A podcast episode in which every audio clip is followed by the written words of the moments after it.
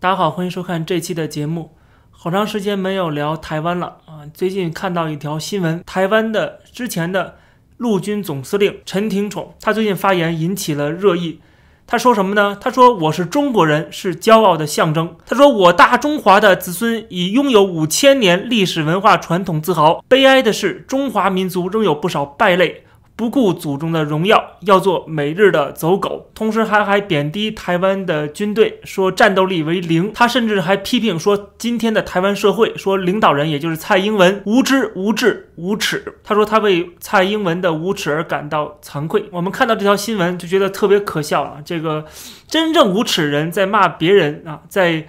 呃，坚决的抵抗敌人的人是无耻的，因为他在他眼里边投降才不是无耻的。为了在敌人那边得到一些好处而贬低自己人，实际上谁是无耻，我们都看得很清楚了。是谁把中华民国赶到这个岛上的？啊，是谁消灭了国民党？难道不是共产党吗？是共产党把国民党害到现在这个田地的。现在好了，这个国民党的上将啊，国民党的陆军总司令却率领着一帮子。将士跑到了对岸啊，听习近平的训话，而且听到中华人民共和国国歌的时候，这个共产党的国家的国歌的时候，起立致敬。我我觉得一个普通的有一点点自尊心的人都不会这么做的，何况是军人？你不能说你退伍了，你就可以投靠敌人了，你就可以去啊不要脸了，对吧？呃，所以说我们看到他这副嘴脸啊，反而倒打一耙啊。这个确实是让人觉得很可笑的，但是我们去看这个事情，除了觉得对这个人很觉得很无耻以外，我们可以仔细的分析一下，他到底反映了一个什么样的一个现状？为什么会有这样的人出现啊？为什么会有这种国民党的将领啊，而且是这么高阶的将领啊，会变成一个国民党的败类？或者说不是他的原因，有可能就是国民党的原因。这里边有两点值得注意的，第一就是。国民党本身的历史定位现在已经越来越清晰了，就是他现在已经变成这个丧家之犬了。整个国民党，我不是说的是某一个人，而是整个国民党，现在已经变成丧家之犬了。为什么呢？因为它本身是中国的一个党派啊，但是它被共产党给剿灭了，所以说他跑到台湾来，跑到台湾来之后，由于台湾的本土意识，由于台湾强烈抵抗中国大陆的这样的。啊，民族自尊心慢慢的成长起来啊，这个民族的建构已经越来越完善，而且特别是台湾已经成为一个完全由台湾人来主导的这样的一个呃政府啊，这样的一个政治了，这个政治体制已经建立了，所以说它已经完成了一个独立建国的必要的步骤，只不过还没有公开说啊，我这叫台湾，还是顶着之前那个招牌，这也是美国也希望台湾继续顶着招牌啊。不刺激中国大陆。实际上，我们都知道，台湾现在已经变成了由台湾人来主导的这样一个台湾岛，他们的位置就很尴尬。他们自己是中国人，所以他说：“我觉得我是中国人，很骄傲，很自豪，没有错，因为他本身就是中国人，他没有把自己当做台湾人。”我们很多人，特别台湾人。都已经有点自作多情了，觉得这些人是这个台湾的走狗啊，出卖台湾，台湾的败类。他根本就不是台湾人，大家注意，他根本就是一个中国人，只不过是一个败军之将，他是共产党的手下败将，他是失败者，是 loser。但是他是一个中国人，他是中国的 loser。大家注意，他不是台湾人，跟台湾没什么关系，他也没打过什么真正像样的战争啊，他打没打过什么仗。所以说，这样的人慢慢慢慢，他就是在混日子。所以对他来讲，他要守护的是那个中华民国。而中华民国在中国大陆被消灭了，今天在台湾也被消灭了啊，或者说啊，表面上没被消灭，但实际上中华民国已经变成台湾了。所以说，对于这些外省的中国人来讲，就没有他们的活路了啊。他们不应该在台湾，因为他不是台湾人，他们跟台湾没有一条心。但是呢？他们在中国大陆又没有国民党执政，对吧？是共产党啊，是国民党的敌人啊。共产党不会允许国民党的人跑到中国大陆来去竞选，所以我说他们是丧家之犬啊。姥姥不疼，舅舅不爱，中国大陆把他们赶跑了。今天台湾啊，这个又不把他们真正当台湾人，他们自己也没有把自己当台湾人，所以说。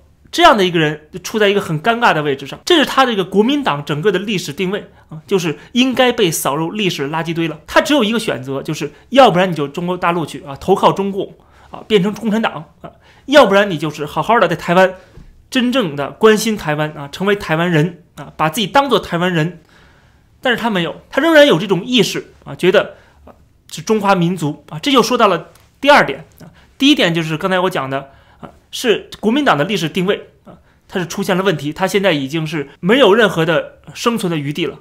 它的这个生存空间在不停的被挤压，被两岸在挤压。第二点就是共产党一直在拉拢这些人啊，知道你们是丧家之犬，你到我这儿来还有一个温暖的一个港湾啊。我们通过统战的方式、渗透的方式，给你各种好处的方式。这里边主要是两点，一个是意识形态的统战，这就是陈廷宠所谓的中华民族，这是国民党用来统战的方式啊。后来被共产党学会了，呃，用这个中华民族这个编造出来的、制造出来这么一个假的民族的概念，来把所有人得给啊团结在一起。通过意识形态的统战，这是一点。第二点呢，就是给私下的好处。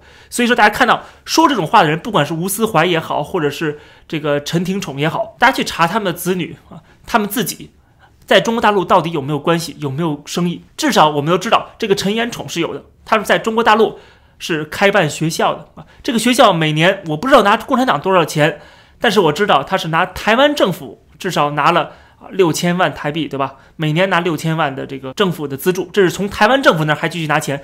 中国政府给的钱应该不会比台湾政府给的钱少。不管是台商也好，所谓的台商学校，都是统战的一个工具。而且我们知道，从二零一零年开始，这个陈廷宠他就经常去中国大陆，还开办了一个中山黄埔两岸情论坛。这个论坛干嘛的啊？就是这些在台湾混不下去的。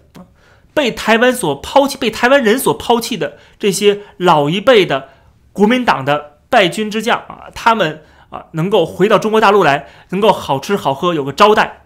这个论坛，所谓论坛，就是起到这么一个作用，让他们能够在中国大陆那边得到一些优待啊，得到一些好处。啊所以说，第一就是意识形态的统战，第二就是给实际的私下的好处。这个好处不光是给他们本人，还有包括他们的子女。啊，我想想，如果这些去中国大陆去见习近平的这些人，他们的子女，我们去查一下，看看是不是在台湾还是中国大陆。我想应该能查得到啊。我觉得很多人肯定是在中国大陆的，啊，在中国大陆做生意的。所以说，他们不为自己，也要为自己的子女去考虑啊。他们还得赚钱呢。对不对？所以他要说这样的话来讨好中国共产党。所以当我们看到二零一六年的时候，这些将领，国民党的将领跟共产党曾经浴血奋战的这些将领，站在习近平面前，像听训一样，听到中国共产党这个政权的国歌，他们要起立致敬。你就可以想象，他们后来会说这种话。在中国大陆这边获了这么多的好处，这么多年好吃好喝，各种接待，各种联谊会开着，私下的这些金钱的这个往来。我们就不知道了啊，他们的子女的生意肯定也是有帮衬的，对不对？得到这么多好处，他们怎么着也得替中国共产党说点话呀，对不对？他们毕竟说话还有分量的，至少很多的这个呃台湾的媒体会报道的嘛，所以他要要贬低台湾，他要通过长他人志气灭自己的威风，来起到一个回报党的这个关爱啊，回报这个中国政府的。这些优待，他们当初是国民党在养着他们，今天呢，现在有共产党在养他们。台湾政府呢，啊，虽然给他们俸禄啊，但是他们觉得可能还不够。他们在中国大陆可以体会到成为这个共产党座上宾的感觉。他们唯一付出的代价，就是自己的尊严，就是自己的廉耻。既然这个人已经不要尊严了，不要廉耻了，那么什么事他可以做得出来啊？说这种话啊，见习近平这种事情都可以做得出来了。所以说，从这个问题上，我们可以看到国民党。已经走向了历史的终结啊！这个国民党已经没有它存在的价值了。如果你还守着中华民族的伟大复兴，还守着中华民族的啊这个统一啊，还守着跟共产党一样的这样的一个意识形态，那你国民党还存在有什么意义呢？那直接我投靠国民党，我还不如直接投靠共产党算了呢，对不对？我为什么要投靠一个走狗？